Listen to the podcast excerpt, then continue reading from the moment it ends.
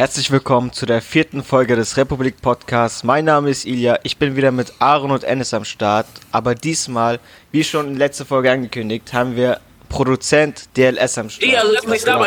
Jo, was geht? Alles fit, Jungs? Unbedingt. Wir haben gerade schon einen kleinen Einleitungstalk gehabt, der ging schon länger als eigentlich sollte. Ich glaube, das wird sehr interessant und äh, wir werden es wahrscheinlich ein bisschen verreden. Die Stunde, äh, Folge wird wahrscheinlich zwei Stunden oder so gehen, aber passiert. Hoffentlich drei. Hoffentlich drei. Hast du drei Stunden Zeit, dann reden wir drei Stunden. Ich habe genug Zeit. Ich habe genug Zeit. Das freut uns. Yes. Ja, willst du dich erstmal vorstellen? Wer bist du? Wo kommst du her? Was machst Yo, du? Warum also ich bin DLS. Ich bin 23 Jahre alt, komme aus München. Mache Musik seit gut fünf Jahren jetzt schon. Oder? Ja, 2015. Und ja, genau. Wir haben schon im äh, Vorhinein versucht, etwas Recherche zu betreiben. Und, oh, okay. Äh, da haben wir Aaron gesagt, er soll mal den Ali anschreiben, weil im Netz gibt es relativ wenig. Man hat nur herausgefunden, für welche Künstler du schon produziert hast. Yes. Und ähm, dann haben wir den äh, Ali eine Audio geschickt und meinten, hey, äh, du weißt ja, morgen ist die Folge mit DLS und kannst uns ein paar Infos geben, damit wir schon mal Bescheid wissen. Okay. Und das Einzige, was er dann geschickt hat, war ein Bild von Jens Spahn. Das ist ja nicht das Einzige. Ja, ja, das Schlimme ist, ich habe ihm dann geschrieben, wir brauchen wirklich Hilfe. Weißt du, was er darauf geantwortet hat? Mit noch einem Bild von Jens Spahn. Zusammen mit Echo Fresh. Ja, dann Mann. muss man wirklich 10 Minuten Druck machen, bis dann äh, er, er, dann einfach nur geschrieben hat, ja, er heißt Dennis mit Vornamen. Wahrscheinlich Super. ist es auch noch falsch. Sehr gute Jetzt Recherche so, nee, schon mal. Ich heiße nicht Dennis. ist Dennis nee, ich, ich heiße ich heiß Dennis auf jeden Fall. Aber bei Ali ist immer schwer nachzufragen, weil der sieht das Ganze halt meistens immer so lustig und so eher humorvoll, würde ich jetzt sagen. Ja. Also wirklich, das war das zweite Mal, dass wir ihn irgendwie angeschrieben haben wegen dem Podcast oder was nachfragen wollten. Beim ersten Mal hat der äh, Sticker reingeschickt, die wir jetzt nicht äh, sagen dürfen, was das für Sticker waren. ich kann es mir schon vorstellen. Ja, es ja. war nichts politisch Extremes, das ist nicht das Problem. Es war einfach nur sehr äh, naja. erotisch. Erotisch also. angehaucht.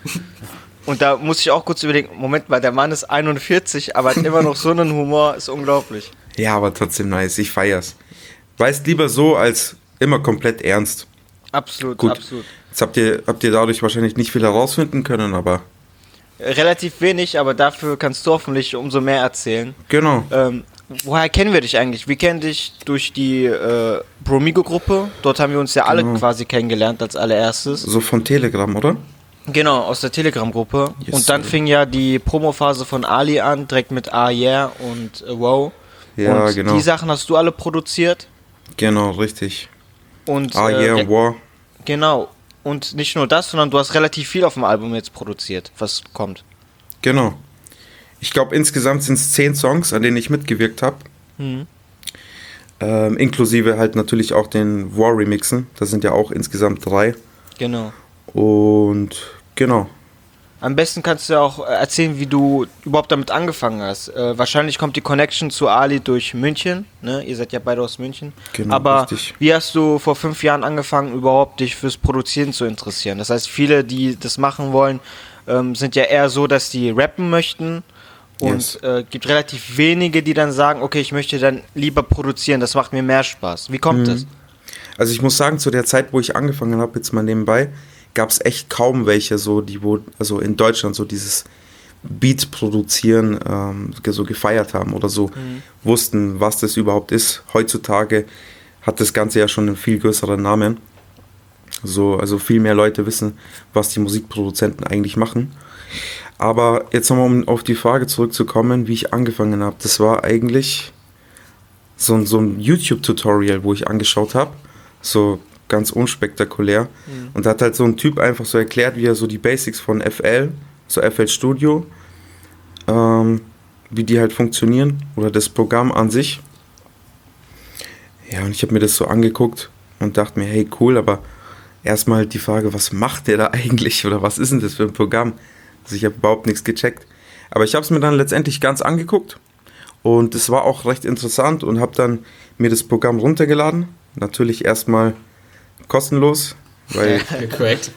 genau, es gab halt da noch, also ich habe halt da auch noch kein, wie soll ich sagen, ähm, Interesse daran gesehen, es zu kaufen. Ich wollte es einfach mal ausprobieren. Die Demo gibt es ja auch eine kostenlose Demo. Mhm. Und genau, da habe ich versucht, das in den Basics, also in diesem Tutorial, da die Basics nachzumachen. Und von da an ist die Neugier eigentlich immer da gewesen, so was Neues zu lernen. Und ja, bis heute habe ich immer noch Bock, so mit dem Programm ähm, neue Sachen zu lernen und so. Also ist immer noch da. Krass, cool. Äh, aber yes. was waren da so deine Intentionen? Wolltest du einfach nur Mucke für dich machen oder hast du schon gedacht, okay, ich kann das ganz gut, äh, vielleicht wird das ja mal was mit der Musik für andere Künstler? Puh, also am Anfang hatte ich noch gar keine Intentionen, so ehrlich gesagt. Ich habe einfach halt schon so probiert, Beats zu machen. Damals war es noch EDM sogar. Da wollte ich noch so EDM-Drops so können, so wie auf dem Festival und so. und äh, ja, ganz lustig. Aber das war zu der Zeit noch ziemlich krass im Trend so. Und genau, so ging das dann los. Irgendwann Hip-Hop-Beats versucht nachzumachen, auch durch Tutorials und so. Und dann bin ich da einfach total hängen geblieben drauf. Und da hat sich dann auch schnell so, wie soll ich sagen, einfach die Interesse gesteigert und auch so die Liebe zu Hip-Hop und so weiter. Genau, da wollte ich auch fragen, wie, äh, warum ausgerechnet Hip-Hop? Das heißt, viele, die das zu der Zeit wahrscheinlich gemacht haben, sind, haben vielleicht yes. Techno gemacht oder andere Sachen. Dubstep war damals zum Beispiel auch so ein Thema, was Voll. relativ groß war vor fünf, sechs Jahren. Stimmt, Alter, Dubstep gab es auch noch. Warum ausgerechnet Hip-Hop? Hast du auch vorher schon viel Hip-Hop gehört oder wie kam äh, der Bezug dazu, dass du gesagt hast, das ist die Richtung, auf die ich auf jeden Fall bleiben möchte? Also meine Fam hat auf jeden Fall damals nur Hip-Hop gehört so 50 Cent damals schon, oder so RB-Sachen auch. Mhm. Ähm, speziell halt Army-Stuff. Und da würde ich sagen, ist auf jeden Fall der Bezug zu Hip-Hop schon da gewesen. Ähm, wie gesagt, 2015 war ja eher der Trend so auf EDM, Dubstep und so weiter. Mhm. Hat man natürlich versucht, das zu machen. Oder ich habe natürlich dann auch geguckt in der Feld, wie das funktioniert. Aber äh, so Hip-Hop-Beats und so weiter habe ich mich dann letztendlich dazu entschieden, so nur zu machen. Noch dazu, weil ich halt gesehen habe, dass da so ein Markt herrscht, wo man für, mit Rapper zusammenarbeiten kann. Hm. So, genau. Und yes. Es klang jetzt ein bisschen so, ähm, als ob du da so ein bisschen reingeraten wärst. Also es klingt jetzt nicht so, als ob du so mit drei Jahren angefangen hast, Geige zu spielen, damit singen das Klavier gemeistert hast und mit zehn Jahren dann Virtuose an der Oboe warst. Das interessiert mich nämlich als äh, musikalischen Analphabeten, weil ich kann weder Noten lesen, noch habe ich irgendein Taktgefühl. Okay. Hättest du denn in deiner Jugend irgendwie gedacht, dass du später mal mit Mucke irgendwie, dass du da irgendein Talent hast? Puh, ehrlich gesagt niemals. Also bevor ich Musik gemacht habe, so nebenbei, war das gar nicht mein Fall. Also ich habe mal Schlagzeug gespielt und das war es auch schon. Da habe ich vielleicht zwei, drei Stunden mit einem Lehrer da gemacht und es hat mir gar nicht getaugt. Ich war eher ähm, nur am Skaten. Okay. Ich, ich, bin damals viel Skateboard gefahren. Basketball habe ich auch lang gespielt. Aber ja, irgendwie hat sich das dann so ergeben, würde ich sagen. Ich kann selber ja auch gar keine Instrumente so spielen oder Noten lesen, bin ich auch total Noten schlecht lesen, drin. Danke, das, das, das beruhigt mich, weil ich habe das bis heute nicht hinbekommen. Also. Nee, same. Also man, man muss das heutzutage auch gar nicht können für das Programm. Du kannst ja in dein Zimmer, brauchst nur einen Laptop, brauchst FL oder irgendein anderes Musikprogramm und kannst direkt loslegen, so ohne jetzt äh, viel mit Musiktheorie zu tun zu haben. Weißt du, wie ich meine? Mhm. Das habe ich auch immer gedacht und habe ich jetzt auch öfter schon in Interviews gehört von anderen Producern, die meinten, du hast, brauchst keine Ahnung von Musik oder von Noten, sondern du brauchst eher so dieses Gefühl für coole genau. äh, Melodien, für den Vibe. Also kannst du bestätigen. Genau, also wichtig ist halt der Aufbau von den Beats, dann, dass du einfach weißt, wenn du die Noten einklickst, ähm, da gibt es so ein Layout, wo du halt so ein Piano Roll hast, nennt sich das. Und dann kannst du so MIDI-Noten äh, einklicken für die Melodie. Und da kannst du dir halt so dein Gefühl ähm, oder da kannst du halt deine Kreativität freien Lauf lassen. So. Und ja, das ist halt eher wichtig, dass du das Gefühl hast für die, für die Beats und ähm, genau. Dann hast du ähm, angefangen mit FL Studio schon mal ein bisschen was zu machen. Hast du die Sachen schon hochgeladen, irgendwo jetzt bei Soundcloud zum Beispiel, oder war das erstmal nur privat für dich selber? Also am Anfang natürlich komplett privat. Mhm. Mal den Freunden gezeigt, so hey, wie findet ihr meinen ersten Beat? Und dann natürlich auch so, oh cool, aber haben sich natürlich gedacht, was macht denn er für einen Scheiß? weißt du, wie ich meine? Ähm, später aber dann so 2016 habe ich tatsächlich so auf Soundcloud ein bisschen mhm. so eine Community kennengelernt. Da haben wir so ähm, auch Trap gemacht. Es gab früher so diesen Festival-Trap oder so dieses EDM-Trap. Sagt euch das mhm. noch was? Boah, mir, mir gar nicht, euch? Ja, doch, hat man gehört, aber das war halt immer so diese Musik, die man halt nicht cool fand als so Hip-Hop-Head. ja, also zu der Zeit gab es auf YouTube so, so Channels, die so diese Lieder released haben. So diese Trap, so diese Kassen EDM-Trap oder ich weiß nicht, wie man die nennt. Einfach auch mit Drops und so, wo jetzt kein Rapper unbedingt dabei also drauf ist. Genau, das habe ich mich gemacht und äh, das habe ich gemacht und da ähm, habe ich dann auf Soundcloud längere Zeit Sachen hochgeladen, bis dann irgendwann der erste Rapper gekommen ist. Wahrscheinlich hat dir das also dann auch äh, eine Menge. Das hat ja auch wahrscheinlich viel leichter getan, alles, ne? Weil wir haben uns überlegt, äh, bis aus München, da ist die Szene hier zum Beispiel jetzt nicht dieselbe Szene wie in Berlin oder genau. Hamburg oder Frankfurt, aber dadurch, dass du das einfach dort hochladen konntest und äh, es egal war, wer wo ist, sondern du hast dann einfach wahrscheinlich von äh, Soundcloud dann Anfragen bekommen von irgendwelchen Rappern und konntest dann direkt arbeiten, ohne dass es ein Problem gab jetzt mit einem Standort oder Szene, ne? Genau, richtig. Also ich finde auch nach wie vor spielt gar keine Rolle, wo man lebt. Du kannst wirklich von überall aus so äh, durchs Internet heutzutage mit jedem connecten. Mhm. Das heißt, wenn selbst ein Johannes aus Bad Kreuznach morgen sich denkt, er hat Bock, irgendwas äh, zu produzieren, ja, dann voll. hat er wahrscheinlich dieselben Chancen wie jetzt äh, irgendjemand aus Berlin, einfach entdeckt zu werden online. Ja, der könnte es schaffen, die nächste Drake-Single zu produzieren. Also auch ja. wenn das Ganze so surreal klingt, aber es ist echt möglich durchs Internet. Ist es eine Chance oder eher auch so, ein, so, eine Gefahr, wenn da jetzt jeder Otto seine Sachen releasen kann und denkt, er wäre der nächste der nächste King. Also ich stelle mir das auch ein bisschen schwierig vor, wenn jeder so zu dir kommt und sagt, guck mal, was ich hier für geile Sachen gemacht habe. Hm, das kann man so oder so sehen. Ich finde es eher cool, dass jeder die Möglichkeit hat, heutzutage so erstmal Beats zu machen, ohne jegliches Equipment, so wie es halt früher war. Kannst ja direkt loslegen mit dem Laptop. Und ja, dass man so mit jedem connecten kann. Ich finde es eigentlich gut. Ich finde es cool. Weil früher hatten die Leute ja nicht die Möglichkeit. Und ähm, wenn man wirklich mhm. so, ein, so ein krasses Talent hat, ist es ja eher positiv, dass man dann schnell auch mit gut Glück, sage ich jetzt mal, an Künstler kommen kann, die das appreciaten oder die dann auch was krass, also was krasses machen können damit. Und am Ende setzt sich ja sowieso die Qualität durch, denke ich mal. Also auf jeden Fall, noch, ist ihr, immer noch. Ich hatte damals auch äh, mit 13, 14 Mal, äh, glaube ich sogar FL auf dem PC und habe das dann halt zwei Wochen versucht ja. Und wenn man halt dran bleibt, so wie du, dann wird man ja seine Erfolge kriegen. Und dass das nicht von heute auf morgen meistens geht, ist ja auch klar. Aber der Erfolg auf jeden Fall. gibt den Leuten ja recht, oder die jetzt in dem Fall auch. Also ich würde sagen, Qualität spielt nach wie vor wirklich die, die größte Rolle in dem Game.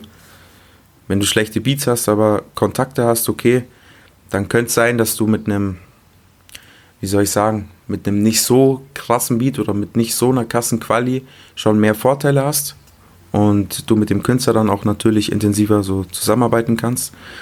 Aber wenn du jetzt niemanden kennst und auch nicht in der Musikindustrie vertreten bist, dann ist es auf jeden Fall äh, wirklich essentiell, dass du halt schon Talent mitbringst oder schon irgendwas hast, wo die Beats rausstechen oder wo deine Arbeit sich bemerkbar macht. Wie lange hast du ungefähr gebraucht, ähm, bis du deine ersten, ich sag mal, größeren Sachen gemacht hast?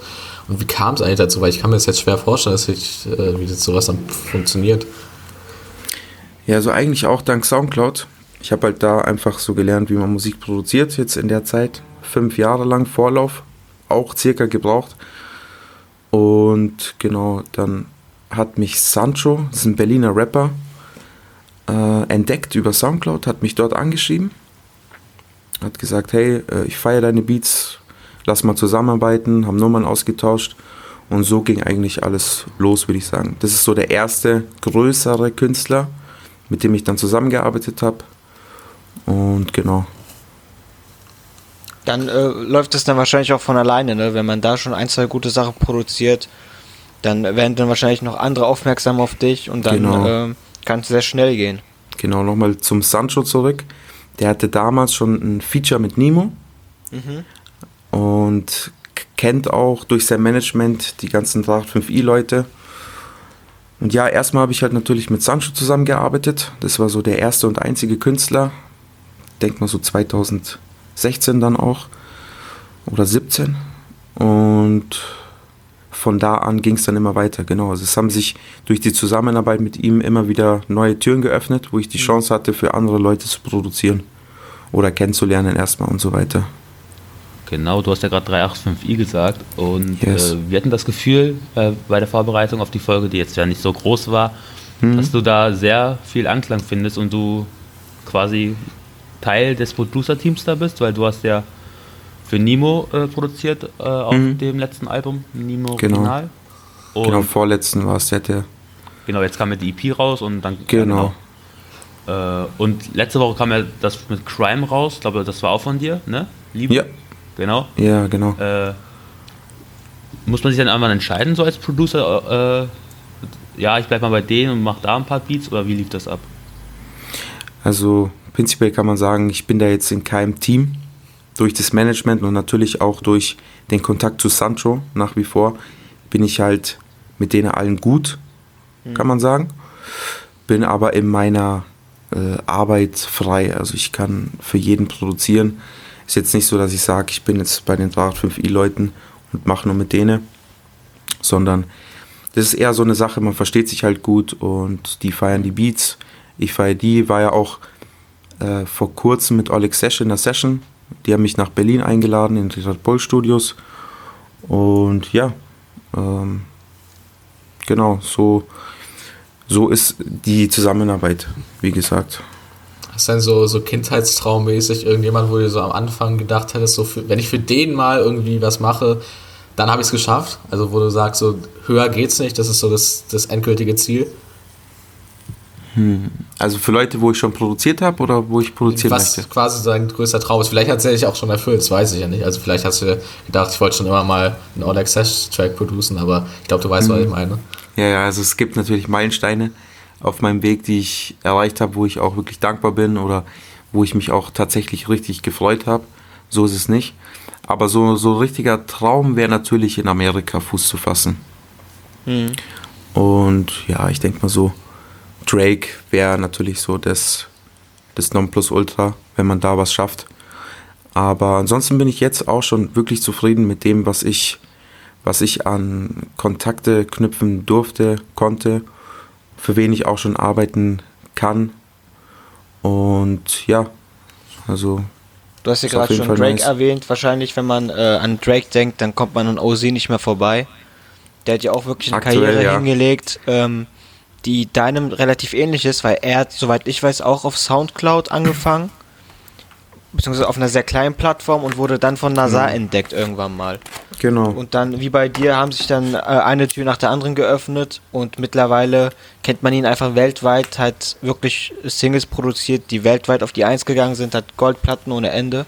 Voll. Und das ist dann wahrscheinlich auch die Motivation von jedem anderen Künstler, beziehungsweise Producer, das auch zu erreichen. Eben. Das ist. Und ich würde sagen, OZ ist so tatsächlich so echt das Vorbild von mir auch. Und das hat er auch in einer relativ kurzen Zeit geschafft. Ne? Zuerst für NASA und Summer Jam Sachen gemacht und plötzlich dann Amerika. Und äh, man hat auch das Gefühl, als jemand, der jetzt nicht in der Producer-Szene so wirklich drin ist, sondern das Ganze von außerhalb sich anschaut, dass die mhm. Anerkennung für Produzenten auch in den letzten Jahren enorm gestiegen ist. Dass man Auf vor einigen Jahren noch das Gefühl hatte, dass Produzenten gar nicht so gut bezahlt werden und die Anerkennung überhaupt nicht da ist, sondern immer der Rapper im Vordergrund ist. Aber jetzt, wenn man weiß, okay, OZ ist auf einem Song drauf, dann ja. weiß man, okay, das muss gut werden, beziehungsweise Shindy gibt ihn sogar als Feature-Gast an. Hast du auch das Gefühl, dass die Anerkennung auf jeden Fall um einiges gestiegen ist? Zu 100 Prozent. Also jetzt, wo ich so mitbekomme, im Endeffekt auch schon mit Mixo und MacLeod, die mhm. jetzt auch eigene Singles ja, äh, releasen oder Features auch machen. Ist auf jeden Fall enorm gestiegen, die, die Anerkennung. Finde ich auch extrem nice und Tendenz ist wahrscheinlich auch sogar noch mehr, dass die Produzenten immer mehr ähm, den Namen haben oder bekommen. Merkt man das auch ähm, vielleicht im Umgang mit dem Produzenten, dass die Künstler oder dass das Management jetzt ähm, viel Wert drauf legt, dass es, äh, dass die Producer zum Beispiel auch fair bezahlt werden. Weil auch das ist ja auch ein Thema gewesen in den letzten Jahren, dass man immer wieder gehört hat, es gibt teilweise Rapper, die die Produzenten nicht mal äh, bezahlen. Ist das so ein Ding bei dir, wo du auch denkst, okay, auch äh, was das Finanzielle angeht, ist es um einiges mhm. gestiegen? Ich würde sagen, wenn du einen Namen dir gemacht hast im Game, dann wirst du auf jeden Fall ernst genommen und dann ist es unwahrscheinlich, dass du nicht bezahlt wirst oder schlecht bezahlt wirst. Mhm. Wenn du aber ein Neuling bist, dann kann es natürlich sein, dass du erstmal nur das ähm, bekommst, was du kriegst. Und ähm, dass du das halt auch einfach akzeptieren solltest, so. Weil, ähm, ja, es ist einfach noch so eine Grauzone, würde ich sagen, mhm. gerade in Deutschland. Ähm, wenn du da was platzierst, heißt es nicht unbedingt, dass du da auch finanziell jetzt wirklich davon profitieren kannst. Aber ähm, ich würde auf jeden Fall behaupten, wie gesagt, wenn du da immer weitermachst, deine Referenzen steigen, man dich immer mehr kennt in dem Game, mhm. dann ähm, muss, muss man sich da weniger Sorgen machen, auf jeden Fall. Aber also glaubst du, dass es theoretisch noch äh, möglich ist? Also sagt es, wenn man ein bisschen größer geworden ist. Wenn ich jetzt hm. die Idee hätte, morgen einen Beat zu machen und dann schreibt mich irgendein, sag ich mal, mittelmäßig erfolgreicher Rapper an und der zieht mich einfach ab. So, er hat seinen Song rausgehauen, ja, du kriegst nichts, ich habe Werbung gemacht für deinen Namen. Glaubst du, sowas könnte noch passieren? Oder ist das auch nicht mehr möglich? Ja, also gesetzlich gesehen oder rein rechtlich gesehen bist du ja. Geistiges ähm, Eigentum kannst du. Bist du ja genau Urheber. Genau richtig. Also dir gehört ja immer ähm, an, dem, an der Musik 100%, wenn du den Beat komplett selber gemacht hast. Und das muss auch so bei der GEMA hinterlegt werden. Also da gibt es keine Verhandlungen. Es ist aber dann immer noch so, dass du halt mit dem Künstler individuell oder mit dem Management dahinter oder dem Label verhandeln kannst, wie viel du zum Beispiel für den Beat nimmst, pauschal, wo du eine Rechnung schreibst. Und da ist halt jeder Produzent frei in seiner Verhandlung nach wie vor. Also die einen nehmen so und so viel im dreistelligen Bereich, die anderen nehmen im vierstelligen Bereich. Das muss man halt dann immer sehen so. Und man muss halt sich immer fragen, wie viel ist äh, die Arbeit einem selber wert und dann einfach checken. Und eine ganz andere Frage, ähm, wenn du produzierst, ne, äh, schickst du dann einfach deine Beats rum oder kommen auch Rapper auf dich zu und sagen, ich will so einen Beat haben, ich will den gleichen Beat haben wie Drake oder produzierst du einfach und schickst die dann raus? Ich muss sagen, das ist echt unterschiedlich. Natürlich früher, vor so, vor so zwei Jahren, habe ich natürlich viel Künstler angeschrieben, gerade auch in Deutschland, und einfach mal Beatpakete rausgeschickt äh, und mir halt gewünscht, dass da irgendwie was gepickt wird. War aber eher weniger der Fall damals, also da war keine so eine große Resonanz bis auf Sancho, der mich halt dann damals entdeckt hat. Mhm. Äh, mittlerweile ist es aber eher so, dass ich dann schon die Anfragen bekomme, wenn jemand mit mir zusammenarbeiten will und dann schicke ich was raus oder man plant eine Session. Das ist jetzt schon ja, einfacher, würde ich sagen.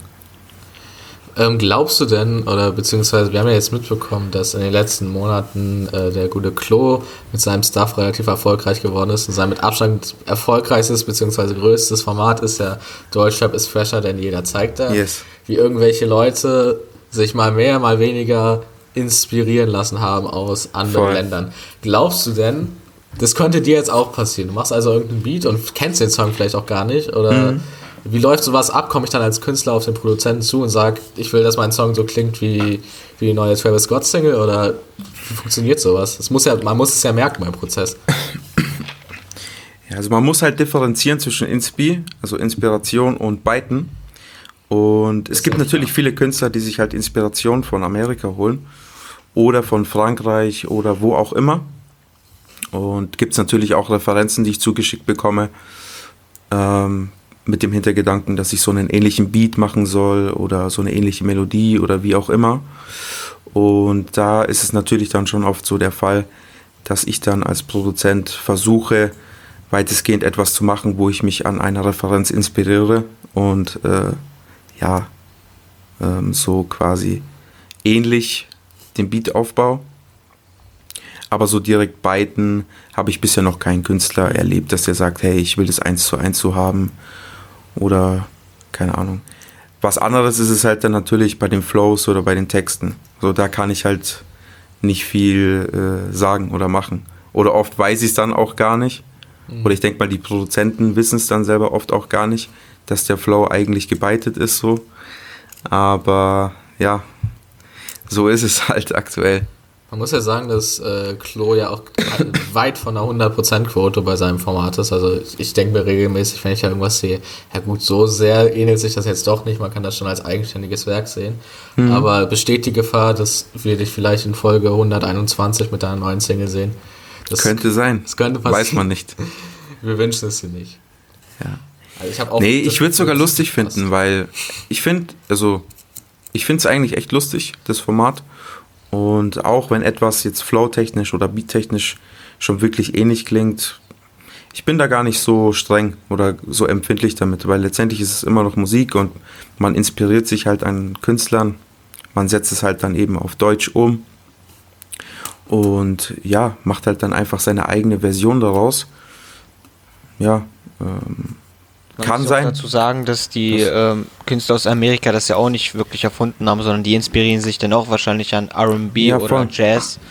Und dadurch entsteht das Ganze dann. Aber wie ist es, siehst du die Musik, seitdem du Produzent bist und auch aktiv produzierst, anders? Siehst du das mit einem anderen Blick oder ist es für dich immer noch dasselbe, wie als du noch, weiß ich nicht, 16, 17 warst und da einfach mhm. Rap gehört hast? Ähm, also auf jeden Fall hat sich das das Konsumieren von Musik hat im Hip-Hop-Bereich total verändert. Also ich bin recht analytisch geworden. Ich glaube, es gibt, es gibt keinen so Bereich im Hip-Hop, wo ich nicht analytisch denke, wenn ich, wenn ich mir das anhöre. Das ist auf jeden Fall schon der Fall, aber bei anderen Genres ist es dann wiederum so, wenn ich jetzt so alten Classic RB oder Soul oder so höre, dann kann ich das noch entspannt so genießen, sage ich jetzt mal. Aber bei Rap ist es auf jeden Fall schon so durch das, durch das Beat produzieren und durch mhm. das Songwriting und so weiter, dass ich ähm, da auf jeden Fall anders äh, die Musik höre und viel analytischer und den Beat auch dahinter. Also teilweise ist es wirklich so, wenn ich eine, ähm, eine intensive Arbeitsphase habe, so, dass ich mir dann Songs anhöre nebenbei und wirklich schon so das Programm sehe, wie da der Beat gemacht worden ist. Das ist ja es wahrscheinlich auch äh, als Rapper dann so, wenn man irgendwelche Sachen hört, dann, dass man schon weiß, okay, warum er ausgerechnet hier so float oder äh, was Fall. er sich bei den Reimen gedacht hat. Ich weiß da nicht, ob das dann, ich könnte zum Beispiel sowas nicht, weil ich würde es dann gar nicht mehr genießen können. Mhm. Es gibt ja auch viele, die genau sowas analysieren, wie viele äh, Punches es gibt und äh, genau. wie die Reime aufgebaut sind muss man halt gucken, wie, ob man das dann noch so genießen kann wie damals. Aber du sagst es selbst schon, du hörst auch viel äh, RB und da ist es dann wahrscheinlich viel gechillter und da kannst du dich entspannen und einfach die Musik genießen. Ja, auf jeden Fall. Gerade bei den alten Songs, also so 80er, 90er ähm, oder auch 2000, mhm. ähm, da würde ich sagen, so viele zeitlose Songs kann ich mir wirklich so äh, echt entspannt geben, ohne jetzt groß darüber nachzudenken, wie jetzt das Ganze produziert wurde oder wie auch immer. Das ist auf jeden Fall so. Aber hast du das Gefühl, dass so die Produktionen in Deutschland besser werden? Weil ich habe das Gefühl, so wirklich schlechte Beats und schlechte Rapper gibt es irgendwie gar nicht mehr. Irgendwie kann jeder so ein bisschen was. Hm. Und wenn ich mir mal so überlege, wie das so vor, naja, vor dem Hype war, so vor 2016 so, da war da teilweise auch echt komische Sachen dabei, aber tendenziell wird es ja immer besser, oder? Ich würde sagen, die Produktion wird von der Qualität her, vom Sound auf jeden Fall immer anspruchsvoller oder, oder ähm, wie soll ich sagen, schon qualitativ hochwertiger. Aber ich würde jetzt nicht sagen, dass sich die Musik an sich verbessert, sondern eher der Sound an sich dahinter. Also dieses Mixing, Mastering und so weiter gibt es ja mittlerweile echt richtig fitte Leute. Mhm. Und ähm, genau, man hat ja, ja auch die, die, absoluten Möglichkeiten. Ne? Du hast ja auch damals angefangen mit Tutorials, dir das anzuschauen und das hm. danach zu machen. Yes. Und mittlerweile hat man ja wirklich in jedem Bereich, es gibt ja selbst äh, Tutorials äh, darüber, wie du rappst und äh, wie du anfängst, Reime irgendwie zu strukturieren und alles. Also wenn einer wirklich Lust drauf hat und Bock drauf hat, dann wird er schon genug Material finden, um das äh, Auf zu erlernen. Fall. Auf jeden Fall. Du hast gesagt, du hast dann ähm, angefangen mit den Jungs von Dracht 5i zu produzieren. Und mhm. äh, hast dann darüber quasi Nemo kennengelernt. Wie war dann der nächste Schritt? Ähm, wann war das und wann kamen dann die Künstler außerhalb des Camps auf dich zu? Also im November letzten Jahres war der Nemo Release. Ich glaube, mhm. im November war das ja doch. Und äh, das lief dann alles recht kurzfristig und schnell. Da habe ich äh, ein Beatpaket geschickt an meinen äh, Manager und der hat das weitergeleitet an die 85i-Jungs. Und genau, so kam es zustande mit Nemo. Und dann danach ähm, wurde einfach immer mehr nach Beatpaketen gefragt. Schicke halt dann einfach an, an mein Management rum und so ist die Zusammenarbeit bis heute immer noch im Endeffekt. Wann kam der Punkt, wo du auch selber gesagt hast oder wo jemand auf dich zukam und das mit dem Management angefangen hat? Ähm, wie meinst du genau? Also du hast ja einen Manager, hast du gesagt, mhm. der dann auch vermittelt hat. Der Punkt muss ja gekommen sein, wo du quasi eine Größe erreicht hast oder wo du so ein Potenzial hattest, dass entweder jemand auf dich zugekommen ist oder du mhm. äh, selber einen Manager gesucht hast. Und mhm. äh, also braucht man das als Produzent auch auf jeden Fall. Bei einem Rapper ist es ja normal, dass jeder einen Manager hat, aber als mhm. Produzent ist das da auch nötig? Achso, also du willst jetzt wissen, ähm, wann ich meinen Manager bekommen habe oder wie das genau, zustande quasi, gekommen ist? Genau, wann äh, der Schritt dann kam, dass man gesagt hat, okay, ich habe jetzt so eine Relevanz quasi mhm. erreicht, dass ein Manager mir auf jeden Fall helfen könnte. Ich würde sagen, von Anfang an schon, wenn man gute Musik macht und man weiß, okay, das Ganze könnte ernster werden, mhm. dann ist es auf jeden Fall gut, wenn man einen Manager hat. Ich würde sagen, es ist nicht notwendig. Man kann alles auch selber regeln. Aber ähm, einen Manager zu haben, der zum Beispiel auch schon Kontakte hat, der dich zu Künstler bringen kann, der viele Sachen für dich erledigt, wo du als Künstler eventuell Kopfschmerzen bekommen könntest und so weiter, mhm.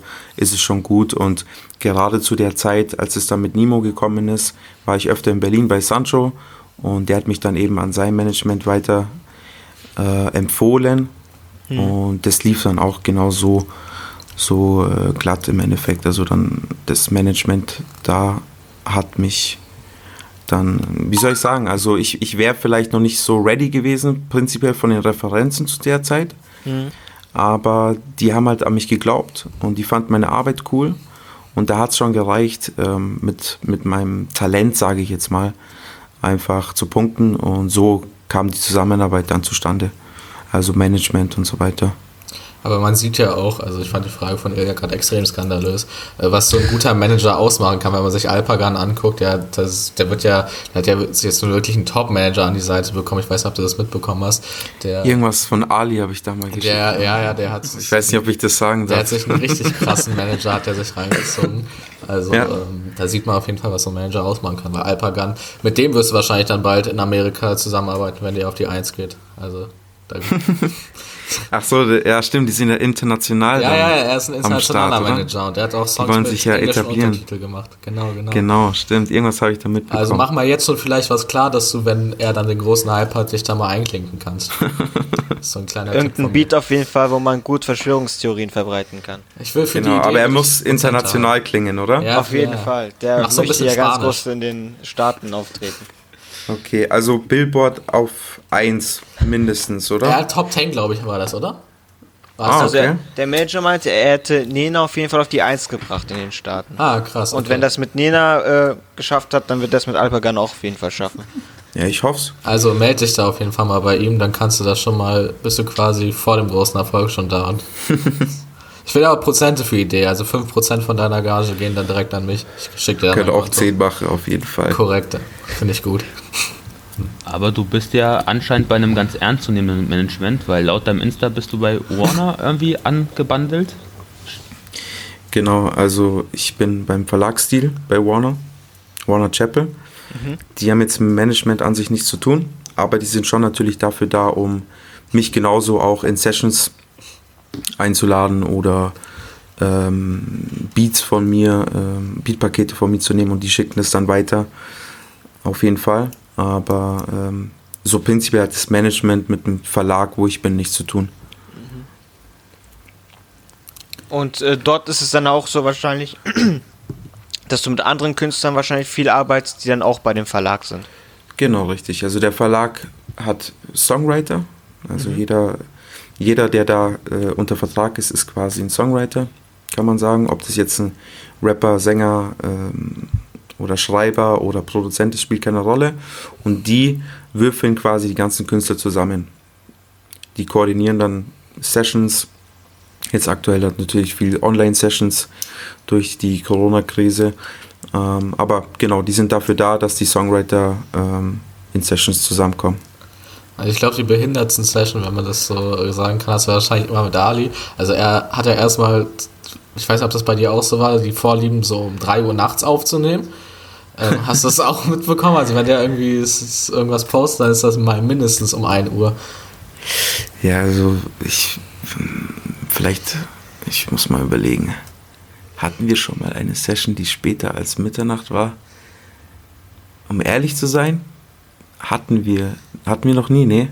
Da, da bist du aber sehr exklusiv. Ich weiß, also meistens nimmt er ja irgendwie Kann ich mich geehrt fühlen, ja, quasi, oder? Genau, also du musst nicht äh, mit dem schläfrigen, mit dem schläfrigen Boy da zu tun haben.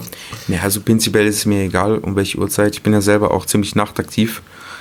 Ähm, mach ziemlich viel nachts. Aber ja, mit Ali ist es eher so spontan, würde ich sagen. Er hat irgendeine krasse Idee und äh, dann machen wir was aus. Die irgendwie so quasi am Wochenende oder so. Dann treffen wir uns in München, sind im Studio und ja, solange halt bis, bis der Track sitzt oder bis äh, die Idee umgesetzt wurde, sind wir dann einfach im Studio. Hab da jetzt auch ehrlich gesagt nie darauf geachtet, wie viel Uhr es da war. Ähm, aber ich glaube zu meinen, dass wir nie nach Mitternacht gearbeitet haben. wie, wie war es mit Ali? Also hast du quasi den Sound vorgegeben, den er äh, fürs Dali-Album wollte, oder hatte er eine Idee, die du umgesetzt hast, oder habt ihr euch quasi in der Mitte getroffen? Hm. Also ich muss schon sagen, Ali hat die Ideen meistens gehabt, äh, wie der Song sein soll, soundtechnisch und flowtechnisch und so weiter natürlich auch. Der mhm. ist da wirklich fit, hat auch krasse Visionen dahinter. Und meine Aufgabe war es halt einfach so gut wie möglich, das Ganze umzusetzen für ihn. Und äh, die Klangfarbe des Albums, ähm, zumindest dann, ja, oder schon fürs ganze Album auch, so hinzubekommen, dass er 100% zufrieden ist. Und da würde ich sagen, war er eher immer derjenige, der die Ideen vorgegeben hat. Und das Ganze, ja. Also Ali hat ja oft erzählt, dass er, ich glaube, wo war denn das? Ich glaube, bei, bei Frühlingsgefühl hat er erzählt, dass er ohne äh, ohne Text da hingekommen ist und den Text dann irgendwie in 20 Minuten gefreestylt hat. Da stellt sich für mich die Frage, Voll. was ist denn dir lieber, wenn ich äh, als Künstler jetzt mit einer richtig ausgearbeiteten Idee komme, so einen Text und ich sage, gib darauf mal irgendeinen Beat, so wie setzen wir das um? Oder eher andersrum, dass man eher einen ersten Beat hat und dann guckt, so, was mache ich damit? Hm. Ich muss sagen, ich bin mit beiden zufrieden. Bei Ali ist es tatsächlich echt so, dass wir nur noch ins Studio gehen und er vielleicht eine Idee für den Beat hat und dann wird der Beat dort vor Ort gemacht und einfach dann gleich mal reingefreestylt. Und äh, so baut man sich dann den Song Stück für Stück zusammen. Ähm, was ich eigentlich echt geil finde, weil der Vibe einfach zusammen im Studio dann ähm, ja nicht unbedingt von zu Hause aus dann nachzumachen ist. Wenn er zu Hause sich zum Beispiel die Textideen aufschreibt oder den ganzen Text schon hat. Aber ich bin jetzt auch nicht abgeneigt von dem anderen. Ich war zum Beispiel mit Oleg Sesh ja vor kurzem habe ich schon erzählt, im Studio. Und dann habe ich den Beat vor Ort auch gemacht. Und er hat Text geschrieben währenddessen und dann haben wir aufgenommen. Also es geht auch. Ich würde sagen, da gibt es keine Regel oder da gibt es nichts, was jetzt besser ist. Ähm, solange der Song geil ist, solange der Song ballert, ähm, ist alles gut. Ist auch ein gewisser Druck im Studio, wenn du da bist, wenn du in Vorhinein schon die Beats schickst und äh, dir dem Künstler gefallen, ist das ja eine Sache, aber wie mhm. du schon sagst bei Oleg Sesh, ist auch ein gewisser Druck, dass du da im Studio sitzt und sagst, okay, ich muss jetzt hier auch abliefern, dass er das auch gut findet, weil nicht, dass ich jetzt hier die ganze Zeit was mache und am Ende sagt, ja, das passt hier überhaupt nicht zu meinem Style. Hm. Also, ich weiß, was du meinst, ähm, aber auf jeden Fall würde ich sagen, anfangs, wo ich angefangen habe, in Sessions zu gehen, hm. bei Sancho damals noch, ähm, da war ich schon nervös, weil ich nicht wusste, ob ihm das jetzt auch gefällt, ob das dann taugt. Da kann ich dich auf jeden Fall verstehen. Ähm, aber es ist tatsächlich so, ich denke mir das folgendermaßen, Künstler lädt mich ins Studio ein und hat Bock mit mir zusammenzuarbeiten. Mhm. Und dann ist es eher so eine Sache, dass man halt gemeinsam was findet, was man feiert. Und ich versuche natürlich dann auch den Künstler da immer mit einzubringen, wenn ich gerade was mache. Ob ihm das taugt oder ob ich das lieber so machen soll. Und äh, ja, da braucht man sich eigentlich gar keinen Druck machen. So, weil man, man ist ja im Studio mit dem Hintergedanken, geile Songs zu machen. Und deswegen bemüht sich im Endeffekt jeder, der da im mhm. Studio ist, dass da ein geiler Song entsteht. Auf jeden Fall. Aber gab es schon mal den Fall, äh, wo es überhaupt nicht geklappt hat zwischen dir und einem Rapper, was ja durchaus der Fall sein kann? Also es kommt immer mal vor, dass es Studio-Sessions gibt, wo man einfach nichts zustande bekommt. Es ist auf jeden Fall nicht so, dass man jedes Mal im Studio ist und jedes Mal Hits hier brettern möchte oder. Also es geht nicht immer auf jeden Fall. Und dann, mein Gott, dann redet man halt einfach, dann muss man das Ganze aber auch entspannt nehmen. Also man kann jetzt nichts erzwingen. Es ist nach wie vor immer noch Kunst und ähm, demzufolge, ja, kommt es vor. Ja genauso sein, dass du dann äh, Hammerbrett ablieferst und der Rapper dann da sitzt und einfach nicht weiß, was für einen Text er dazu schreiben soll. Also eben. Das ist eben. halt, wie du schon sagst, ein Zusammenspiel von beiden, dass genau. man da zusammen ein äh, super Werk hinliefert. Auf jeden Fall. Und wahrscheinlich war das da auch schon mal so, dass der eine Beat dem einen Rapper gar nicht gefallen hat und dem anderen dann super. Ist ja dann auch immer so eine Geschmacksfrage und Sache, wie genau. das ankommt. Ja, auf jeden Fall. Also es kommt immer vor. Ich kann so für mich gefühlt, wenn ich den Beat entfeier, an den Künstler schicken, wo ich mir denke, es würde zu 100% passen und der sagt dann einfach, nee, äh, es ist jetzt gerade nicht sein Vibe und dann schicke ich es jemanden, wo ich gar nicht erwarte, dass er das feiert so aus Trotz oder wie auch immer. Mhm. Und der sagt dann so, boah, krass. Also, das kann man nie wissen. Ja, äh, wir wollten ja auch so ein bisschen generell über die Arbeit mit Ali, da reden wir jetzt auch die ganze Zeit äh, schon ein bisschen drüber reden. Yes. Und wenn du sagst, dass du auch mal Beats geschickt hast, die man so gar nicht gefeiert hat. Ich kann mir jetzt vorstellen, wenn du Ali einen Beat schickst und er richtig scheiße findet, dann schreibt mhm. er dann nicht so, hey, mal lieber, ich finde die Idee schon cool, aber das passt jetzt aktuell nicht rein. So wie, wie läuft so ein, so ein normales Gespräch ab? Wird da, fühlst du dich als seriöser Geschäftspartner oder eher als irgendwie, wie läuft das? Hm. Ich würde sagen, wenn ich zwei Sticker bekomme, dann heißt es, er feiert Und wenn ich fünf Sticker bekomme, dann heißt es, er feiert nicht. Nee, Spaß. Äh, wie läuft das ab? Ja, es ist eigentlich auch alles so, so, wir wissen eigentlich schon für ihn, ähm, was er feiert. Und ich schicke ihm auch mittlerweile gar keine Beats mehr, sondern wir treffen uns im Studio, checken Sachen durch und das, was wir halt gerade beide feiern, machen wir dann einfach. So würde ich sagen. Oder machen halt auch viel vor Ort, wie schon erwähnt. Hm.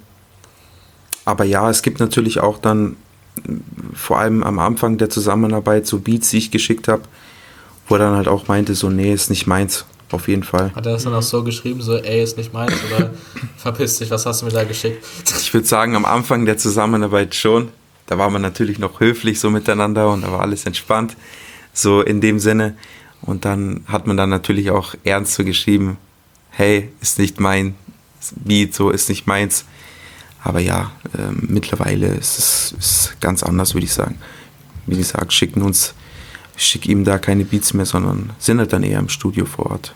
Ist auch wahrscheinlich eine Frage der Zeiten. Am Anfang weiß man noch nicht genau, was der Künstler so für einen Style hat, was ihm gefallen würde. Aber mhm. desto öfter du mit ihm arbeitest, kannst du auch sofort einschätzen, in welche Richtung du produzieren musst, damit er auch sagt, dass es ihm gefällt. Genau, im Laufe der Zeit, ja.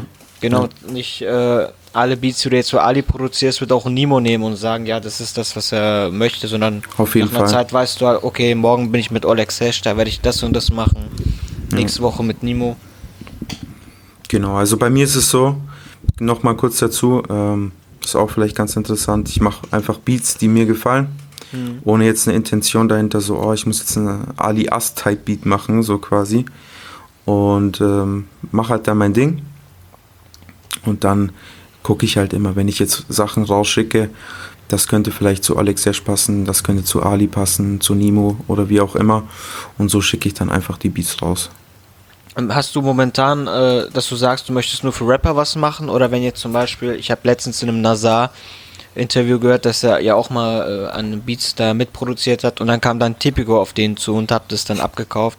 Ist es mhm. bei dir so eine Option, dass du sagst, okay, wenn jemand von außerhalb kommt oder wenn jemand überhaupt nichts mit Rap-Musik hat, zu tun hat, mhm. sondern einfach nur ein Beat von dir möchte, dass er dir dann irgendwie anschreiben kann und fragen kann, was du zur Verfügung hast? Oder sagst du, okay, du möchtest dich momentan nur auf Rapper konzentrieren und alles, was außerhalb ist, kann man ja in Zukunft schauen? Also ich bin da auch recht flexibel. Ähm, wenn jetzt Tipico kommen sollte, why not? Mhm. Ähm, Gibt es ja immer wieder so Optionen. Und ähm, ich habe, wann war das, 2016 auch in einem Fitnessstudio, wo ich bin, die Hintergrundmusik gemacht für so eine, für so eine mhm. Werbung. Das ist geil. Die auch im Kino die auch im Kino war, die wollten so epische Hans Zimmer Musik, so mäßig. Und es geht auch. Also sowas feiere ich auch. Ich bin da echt offen für alles. Und ja, würde ich auf jeden Fall machen.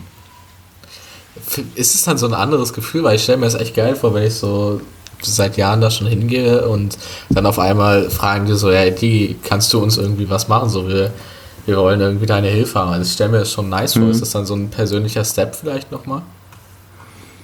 Ja, es ist auf jeden Fall cool, so ähm, für mich zu wissen, ich bin in der Lage, so was Musik jetzt betrifft, dass ich so, so ziemlich alles abdecken könnte. Auf jeden Fall. Aber du hast ja mittlerweile ein Level erreicht, wo man sagen kann, das ist sehr, sehr gut und große Klasse so in Deutschrap oder allgemein ja, in der Musik. Du? Also ich finde schon, ja. Für mich ist es immer schwer so zu realisieren, ehrlich gesagt.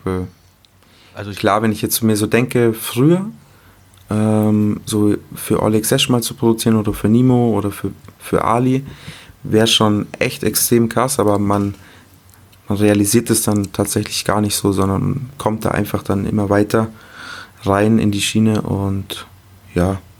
Ich hätte das Gefühl, dass du ähm, schon die Anerkennung hast, zum Beispiel, dass äh, Rapper oder auch andere Produzenten schon was mit deinem Namen anfangen konnten. Zum Beispiel als ähm, der Ali-Song damals bei Nice So Scheiß gezeigt wurde, dass dann da dann direkt gesagt hat, ach DLS, ja klar, äh, das ist doch einer aus München. Dass die schon direkt was mit deinem Namen anfangen konnten. Stimmt, ja, stimmt. Und das war so der Punkt, wo ich dann, wo ich mir persönlich auch gesagt habe, da kannte ich dich noch gar nicht.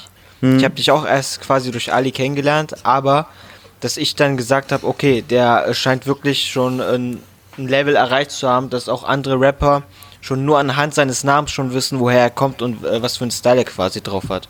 Mhm. Also eine gewisse Größe hast du auf jeden Fall erreicht. Das äh, nicht so bescheiden sein. Ja, auf jeden Fall. Also ich bin nicht der Fan davon, mich immer selber so krass zu loben und so weiter. Ähm, aber auf jeden Fall würde ich jetzt sagen, dass ich äh, da in dem Sinne schon mir einen Namen gemacht habe, rein objektiv gesehen. Auf jeden Fall. Was mich interessieren würde, Gibt es irgendeinen Künstler in Deutschland, den muss ich jetzt nicht namentlich benennen, weil das ist wahrscheinlich nicht ganz so gut.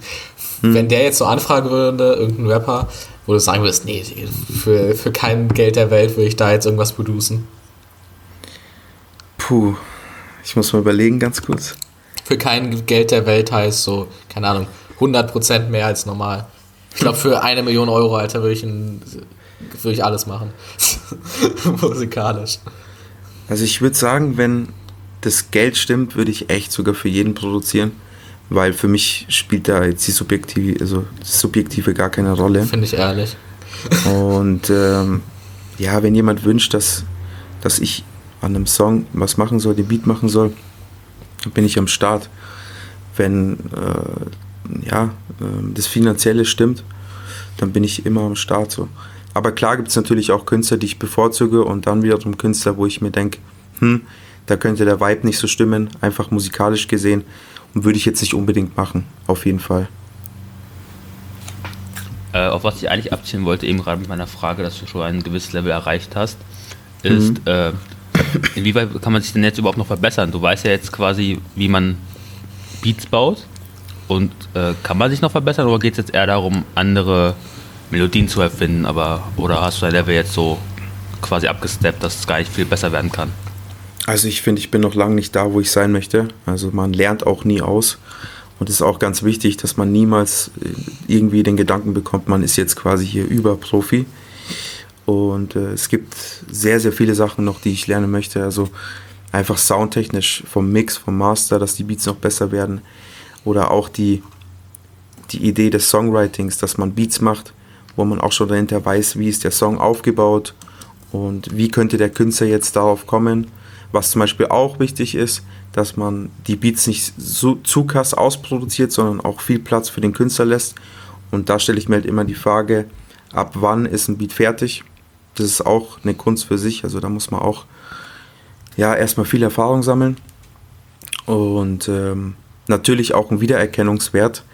Ähm, ist auch das Ziel von mir, ähm, immer mehr in meinen Beats äh, ja, einzubauen. Wahrscheinlich verbessert man sich ja auch, indem man noch mit mehreren verschiedenen Künstlern zusammenarbeitet. Das heißt, Auf wenn du jetzt Fall. nur mit einem Adi zusammenarbeiten würdest, würdest du schon eine Menge äh, dazulernen, aber dadurch, dass du auch mit Rappern zusammenarbeitest, die jetzt selber einen verschiedenen Style haben, lernst du auch wahrscheinlich viel mehr dazu. Ja, habe ich auch in der Tat. Mhm. Also gerade am Anfang mit Sancho, die Zusammenarbeit war wirklich so, dass ich erstmal gelernt habe, wie, wie ist es mit einem Künstler überhaupt zu arbeiten? Wie funktioniert das? Weil ich ja sonst immer nur auf der Seite der, der, der Beat-Produzenten war und halt nur Beats gemacht habe. Aber da muss man halt sich auch auf einen Künstler einstellen können. Mhm. Und da ging es los. Dann die Zusammenarbeit mit Ali hat mich auch ziemlich krass äh, weiterentwickelt, würde ich sagen, im Sinne von Recording oder ähm, ja auch ähm, wie, wie ähm, voll die Beats sein sollen oder wann der Beat fertig ist. Mhm. Und ja, also da lernt man einiges dazu.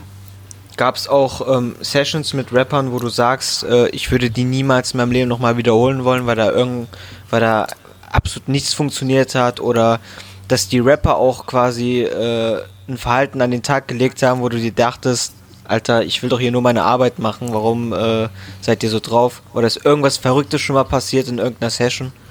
Ja, in der Tat. Also ich wurde mal eingeladen in der Schweiz auf eine Session, äh, wo wir so in einem Airbnb-Studio aufbauen wollten. Und ähm, dann war es erstmal so, dass ich den Gastgeber spielen sollte. Also ich sollte das Airbnb buchen. okay. Das war schon so ein bisschen komisch. Also ich werde eingeladen, müsst ihr euch vorstellen in die Schweiz, nach Zürich für eine Studio-Session und komme dann, dann dahin. Bezahlen. Genau, komme dann dahin, muss dann auch bezahlen. Dann war ich dort, dann der Künstler sich auch erstmal richtig lang Zeit gelassen, was ja auch noch so das Geringste ist, aber auf jeden Fall hatten wir dann natürlich auch Schwierigkeiten mit der Bezahlung, was nicht so cool war und dann, ähm, als der Künstler anwesend war, lief es dann auch nicht so cool. Also die, die Beats hat er schon gefeiert, aber von der Art her war es einfach nur grausam. Und äh, das würde ich nicht nochmal wiederholen. Also das war so eine Situation, die nicht so cool war auf jeden Fall. Ja, schade, weil genau das hatte ich halt eigentlich als Plan. Ich wollte dich jetzt letztens äh, einladen, dass uns hier, äh, dass wir jetzt auch mies durchstarten. Ähm, Habe ich hier jetzt ah, okay. ein Airbnb in Ost, äh, Ost-Berlin geholt, so, weil mehr mehr bis ist es dann halt auch einfach nicht wert, so schiebe ich dich irgendwie nach Marzahn ab und dann starten wir hier was Cooles, aber wenn du sagst, du willst es nicht nochmal machen, dann musst du mir da wohl einen anderen suchen. Hast du einen Kollegen, den du dafür opfern würdest?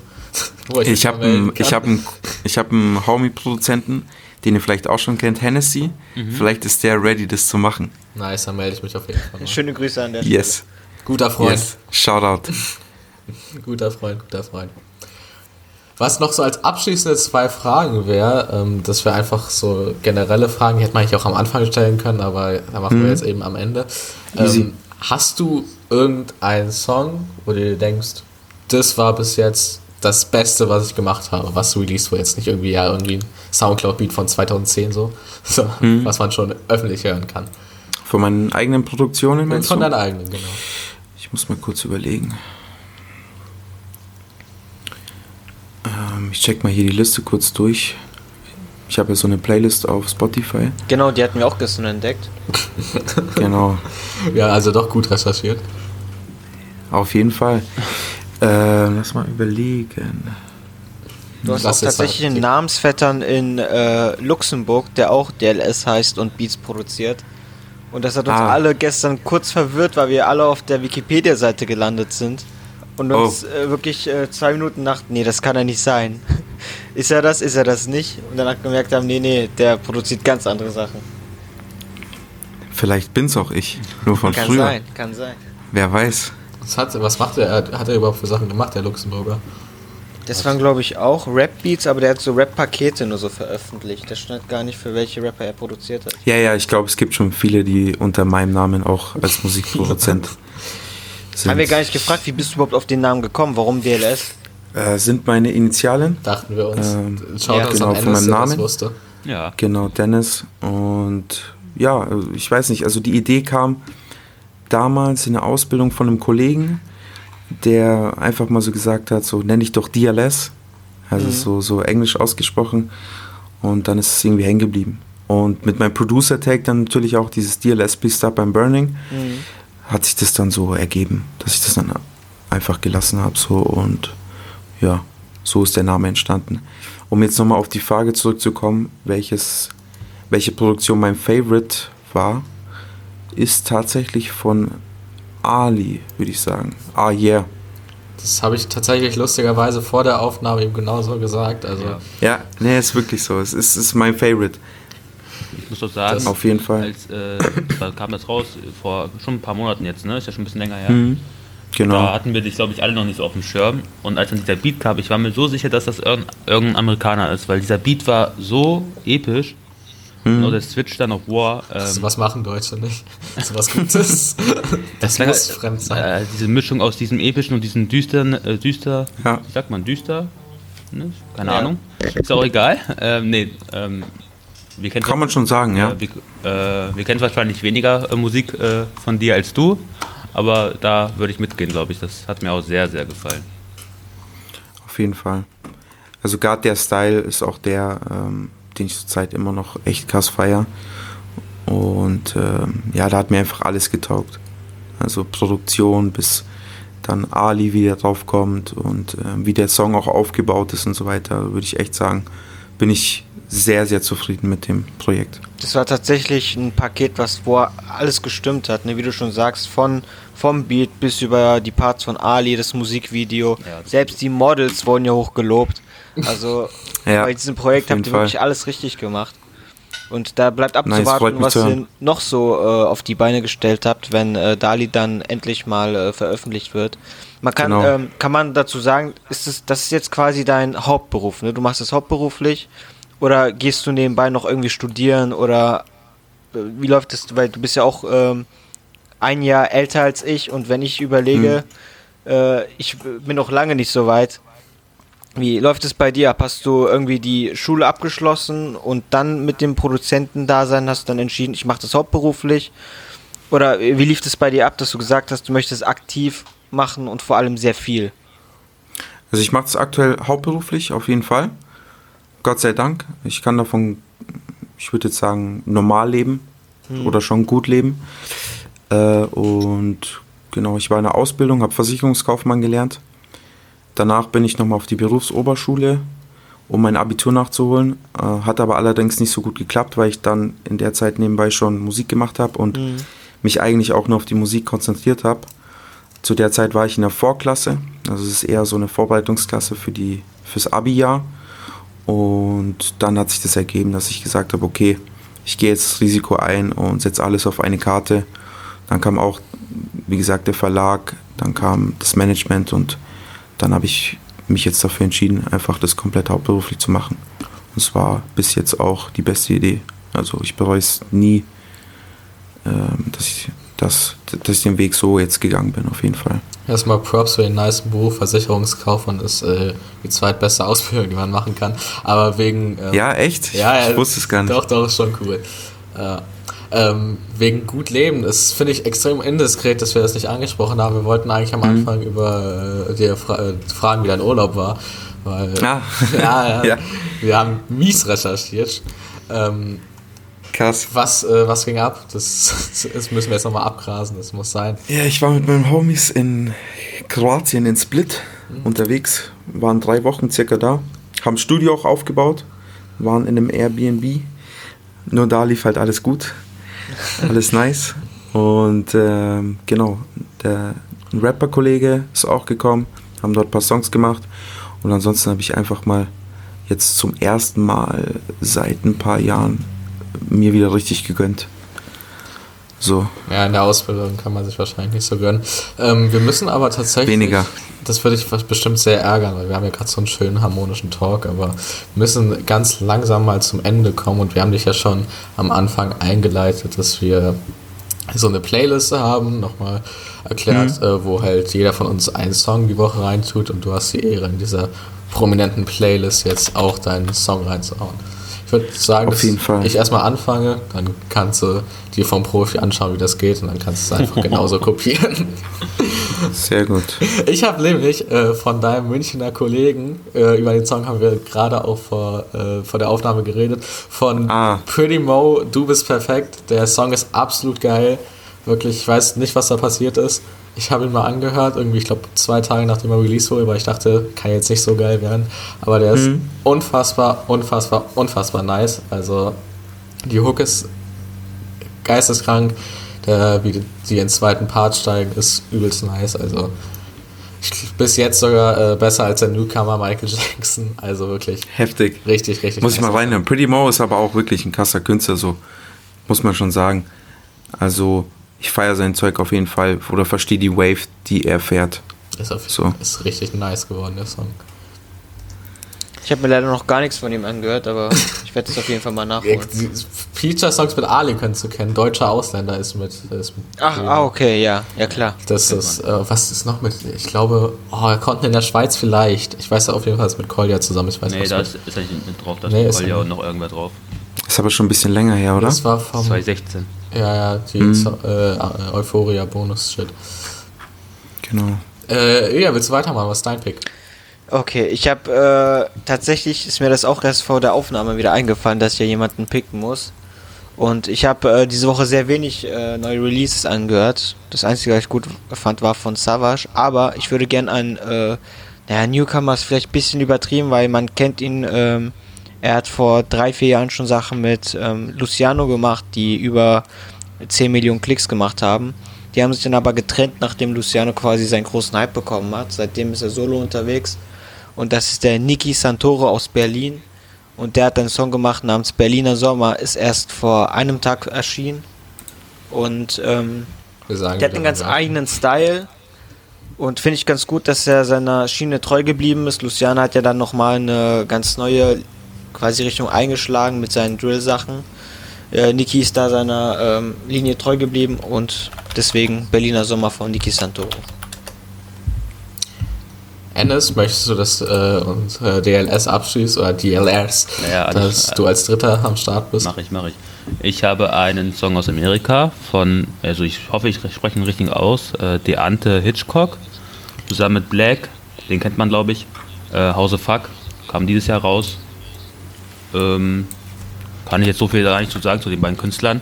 Aber der Song hat mir gefallen, geht um eine nicht erwiderte Liebe, also für die Boys oder Girls, die das brauchen zurzeit, können sich das gerne anhören.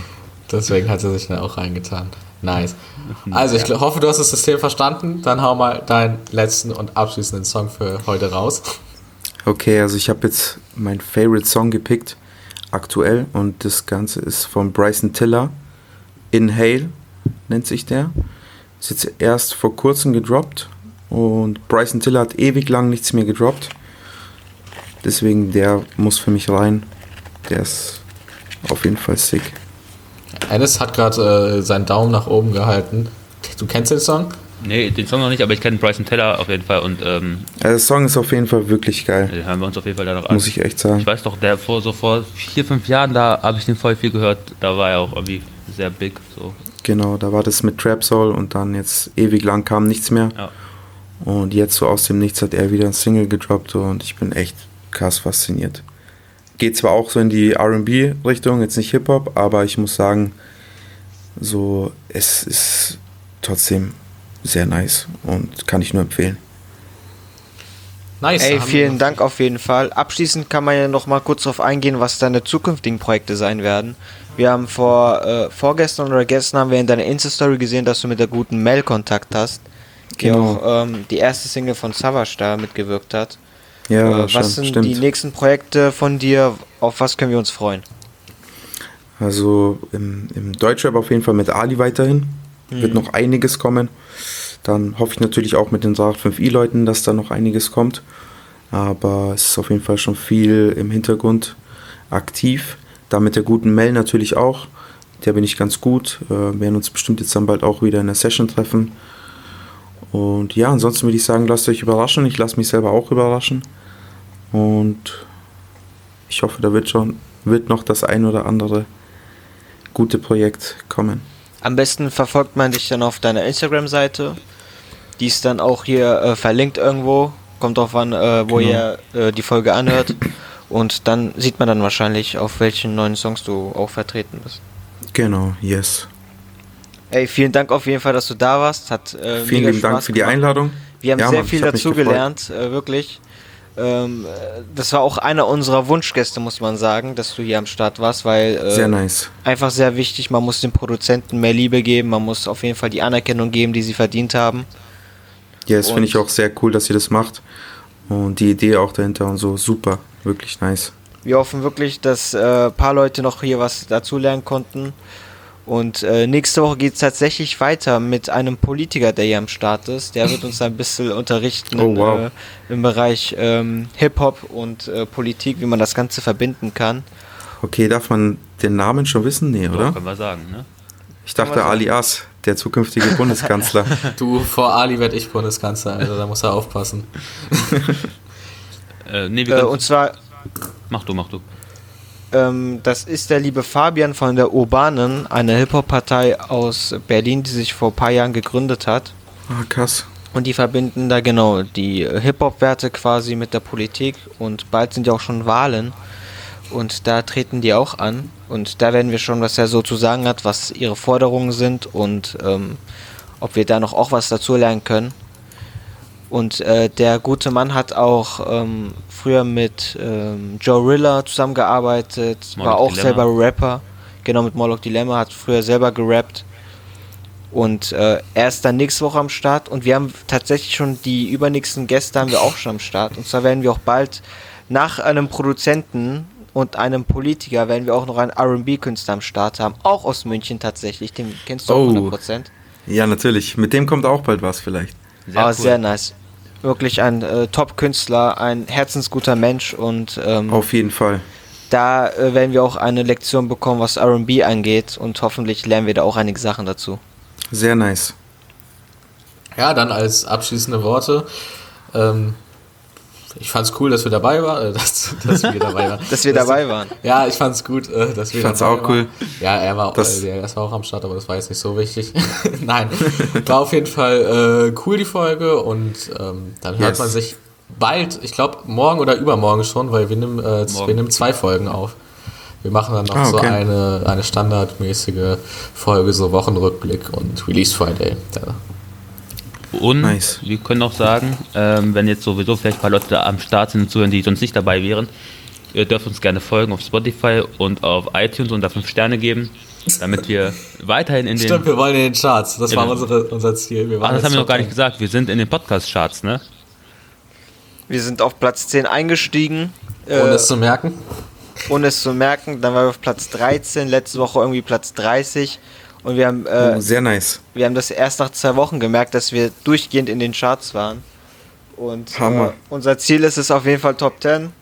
Und Platz 1. Platz 1 auf jeden Fall. Dann weiß ich jetzt, was ich schon mal zu tun habe auf Spotify. Wer ist Kraftclub, Mann? Und ja, vielen, vielen Dank fürs Zuhören auf jeden Fall. Und ähm, genau, folgt uns gerne, folgt DLS. Alle Links sind in der Beschreibung. Und äh, bis zur nächsten Folge, wenn wir wieder die Republik ausrufen. Vielen Dank.